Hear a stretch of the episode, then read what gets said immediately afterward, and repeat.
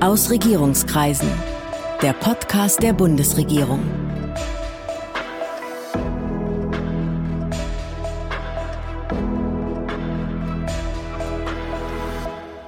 Hallo, willkommen zu Aus Regierungskreisen, dem Podcast der Bundesregierung. Ich bin Sven Siebert, ich bin Gastgeber dieses Podcasts und heute geht's hier ums Impfen. Dazu begrüße ich Thomas Mertens, den Vorsitzenden der Ständigen Impfkommission beim Robert Koch Institut. Thomas Mertens ist Virologe. Er war Professor am Universitätsklinikum Ulm und dort auch ärztlicher Direktor des Instituts für Virologie. 2018 ist er in den Ruhestand getreten. Vorsitzender der Impfkommission ist er aber geblieben. Guten Tag, Herr Professor. Ja, guten Tag. Herr Mertens, Sie haben an der Uniklinik Ulm zum Abschied gesagt, Sie würden auch gerne mal Bücher lesen, die nichts mit Virologie zu tun haben. Daraus ist nicht so richtig was geworden, oder? Ja, da haben Sie recht. Leider nein. Eigentlich müssten Sie sich doch diese ganze Aufregung gar nicht mehr zumuten, oder? Warum also? Sie könnten doch auch sehr schön zu Hause sitzen und Klarinette spielen. Ja, das ist richtig. Und Sie glauben nicht, wie oft das meine Frau mir schon gesagt hat in der letzten Zeit und in den letzten Wochen. Das ist tatsächlich eine wirklich ernstzunehmende Frage. Warum macht man sowas? Vor allen Dingen, wenn man wie ich derzeit haufenweise, ja, wie soll ich sagen, auch böse E-Mails bekomme, die alle irgendwelche Vorwürfe, Anklagen, äh, Forderungen enthalten und es wirklich so viele sind, dass man die kaum im normalen Arbeitstag bewältigen kann.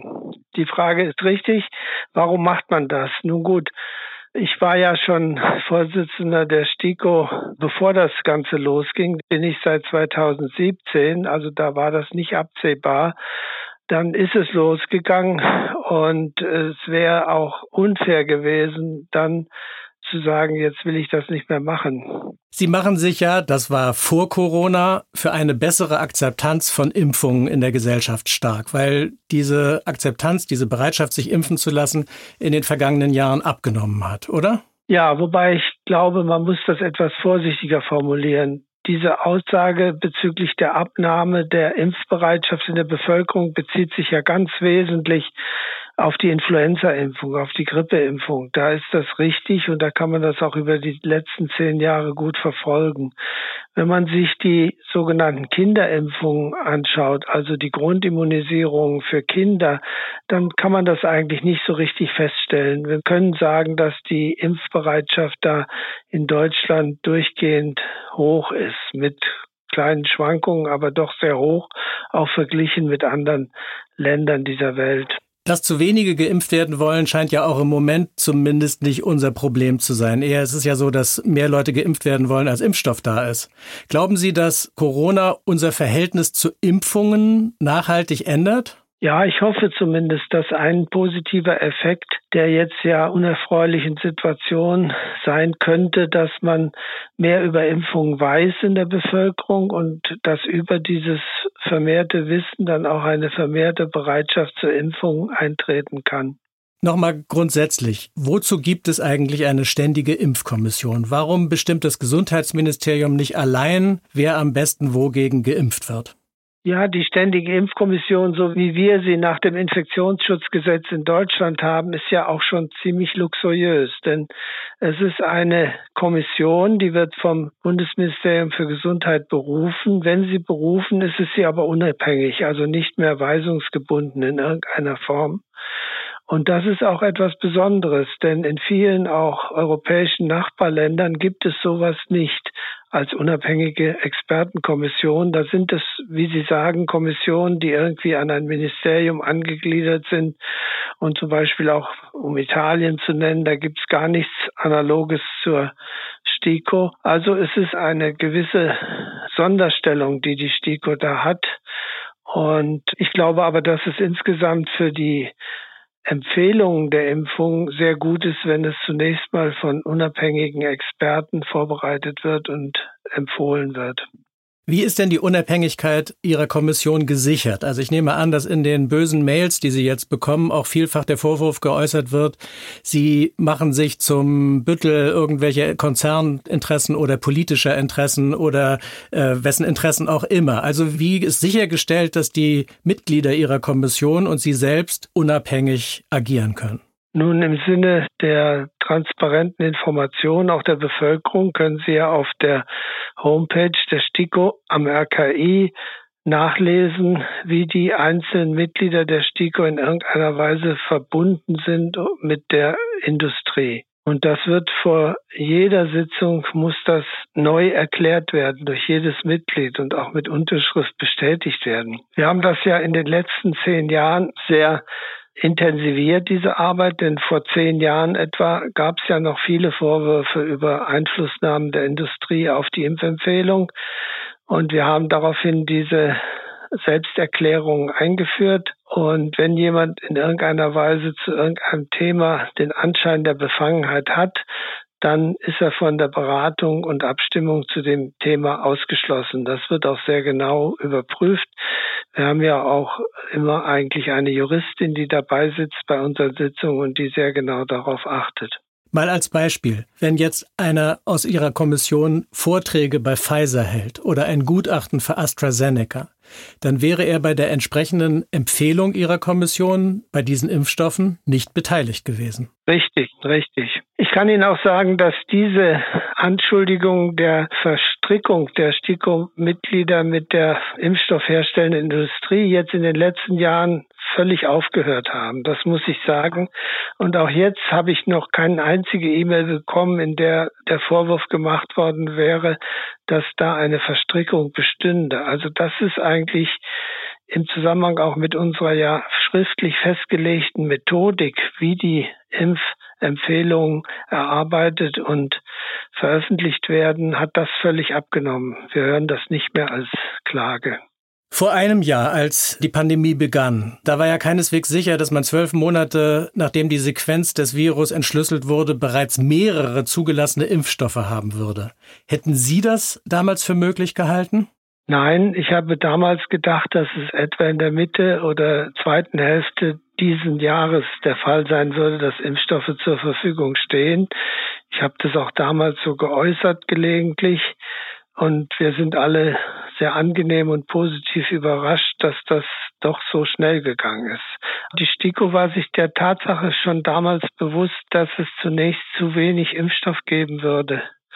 Diese Tatsache, dass Impfstoff erstmal ein knappes Gut sein würde, führte zu der Überlegung, dass wir eine Priorisierung brauchen würden, also die Empfehlung der Reihenfolge, in der die Menschen geimpft werden sollen, damit der Schutz Einzelner und der Nutzen für die Allgemeinheit besonders groß sein könnte. Priorisierung findet immer nur dann statt, solange es zu wenig Impfstoff gibt. In dem Augenblick, wo genügend Impfstoff vorhanden ist, bedarf es keinerlei Priorisierung mehr.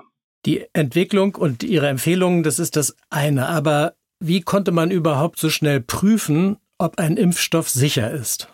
Nun, das ist geschehen wie immer in den verschiedenen Phasen der Prüfung, den ja mittlerweile allgegenwärtigen Phase 1, 2 und 3 eines Impfstoffes. Und in der Phase 3 werden eben doch so viele Menschen geimpft mit einem Impfstoff, dass man dann zumindest Nebenwirkungen, die bis zu einem gewissen Prozentsatz auftreten können, erfassen kann. Und ebenso kann man dann auch die Wirksamkeit des Impfstoffs bestimmen, wobei hier in diesem Fall das Ziel dieser Phase 3 Studie war, die Schutzwirkung vor Erkrankung zu bestimmen. Das ist manchen Menschen nicht klar.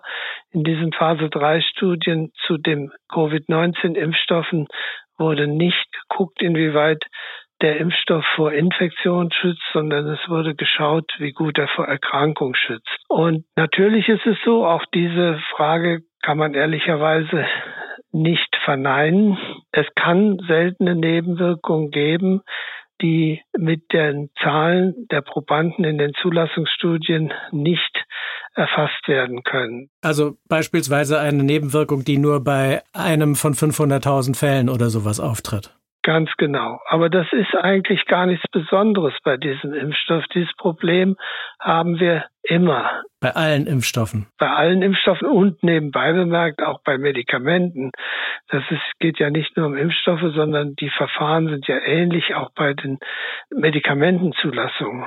Und natürlich, und das will ich auch gleich sagen, sehr spät auftretende äh, mögliche oder theoretisch denkbare Nebenwirkungen, die meistens ja auch sehr selten sind, die kann man natürlich nur nach langen Beobachtungszeiträumen ausschließen.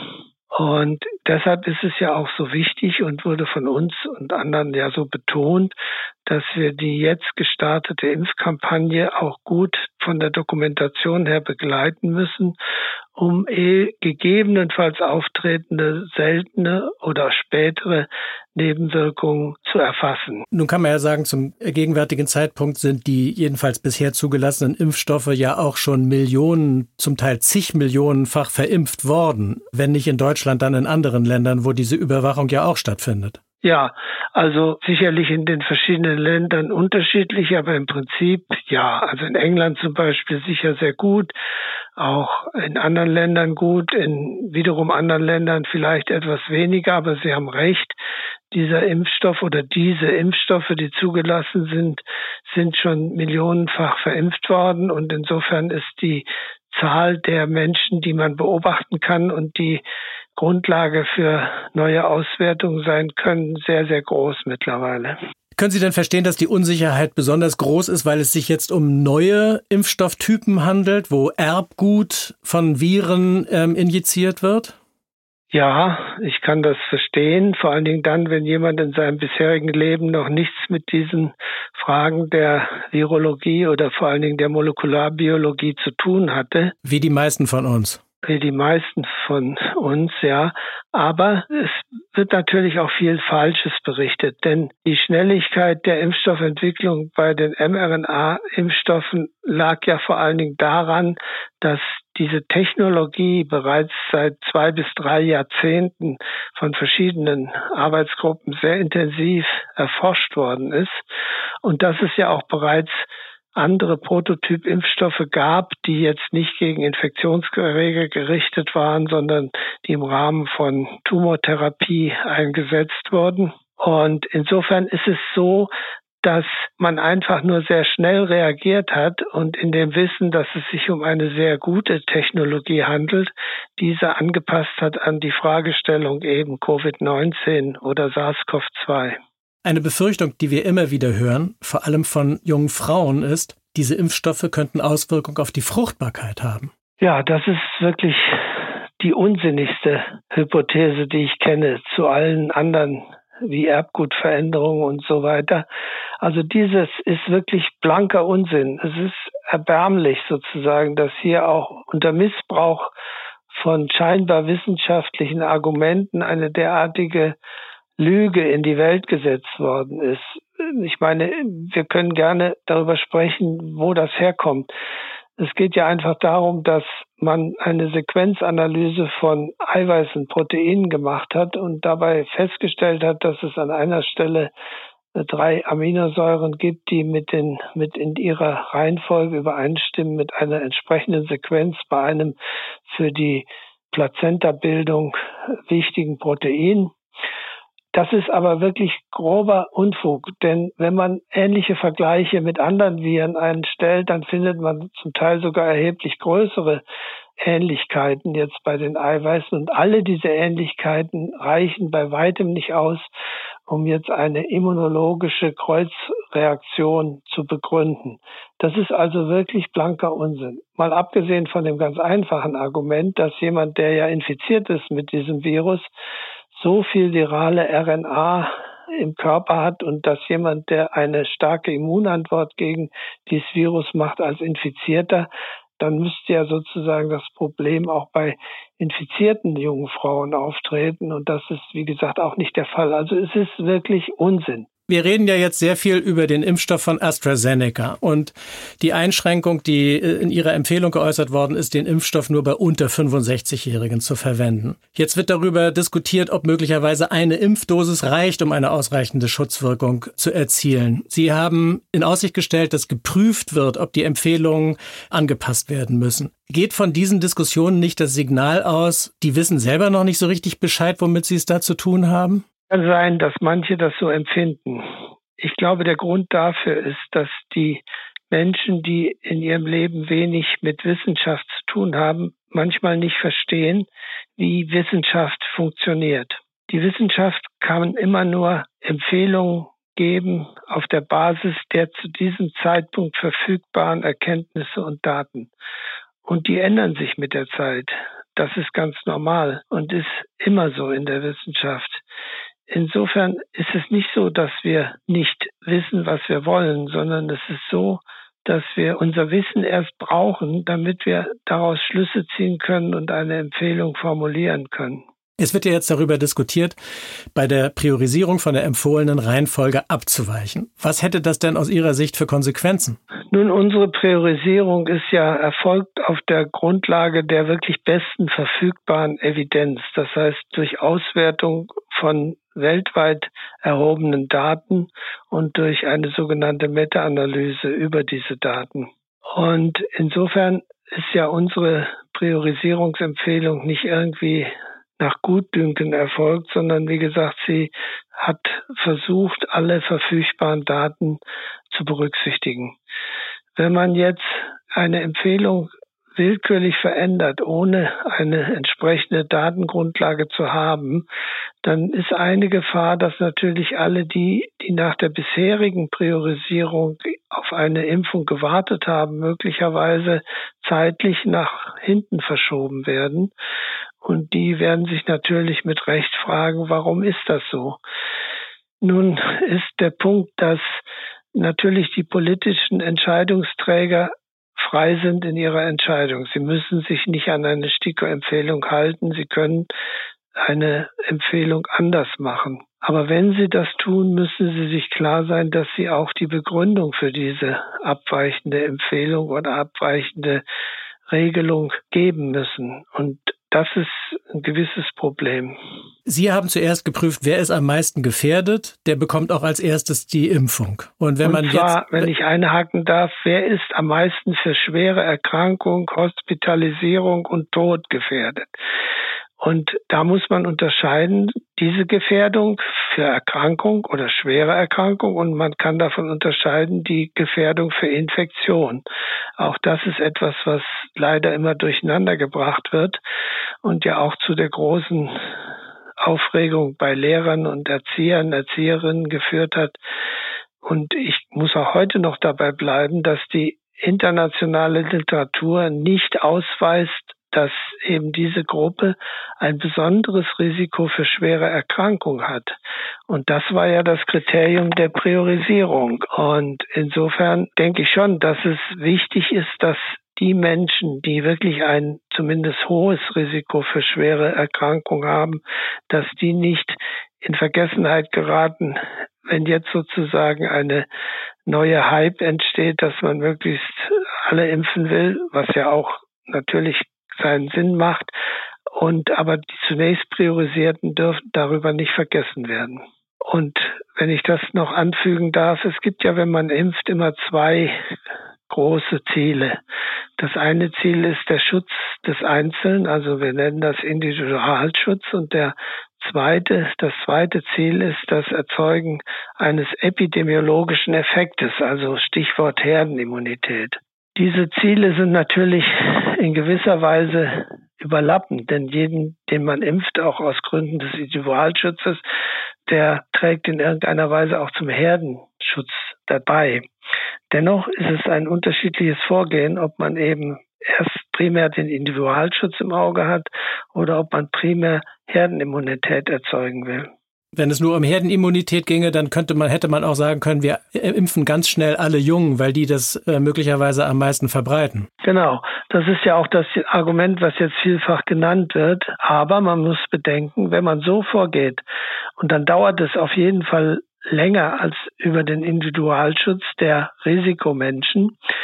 Dann haben wir weiterhin die gleiche Anzahl von schweren Erkrankungen, von Krankenhausaufnahmen, von schweren Verläufen im Krankenhaus, Intensivstation, alles das, was ja jeder mittlerweile gesehen hat im Fernsehen und auch Todesfällen. Also es ist die Frage, was will ich zuerst verhindern? Insofern ist diese Empfehlung oder Priorisierungsempfehlung, die wir gemacht haben, ja nicht nur aus ethischen Gründen notwendig, nämlich dem ethischen Grundsatz folgend, dass man den Schwächsten zuerst schützen muss, sondern ist auch nach unserer Modellierung tatsächlich das für die Gemeinschaft am sinnvollste und ertragreichste Vorgehen.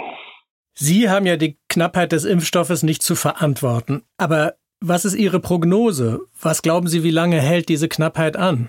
Nun, da kenne ich auch nur die gleichen Daten, die Sie auch kennen. Aber so wie ich das verstehe, wird es jetzt sehr bald sehr viel besser werden. Also es wird von wohl allen Impfstoffen demnächst mehr geben, gerade auch jetzt wieder vom mRNA-Impfstoff, der jetzt eine Durststrecke durchlaufen hat. Und ich fürchte, und da auch diese Stimmen sind ja schon laut geworden, dass es umschlagen könnte von einer Situation, in der die Impfzentren zu leer sind, in eine Situation, wo die Impfzentren überlastet sein könnten.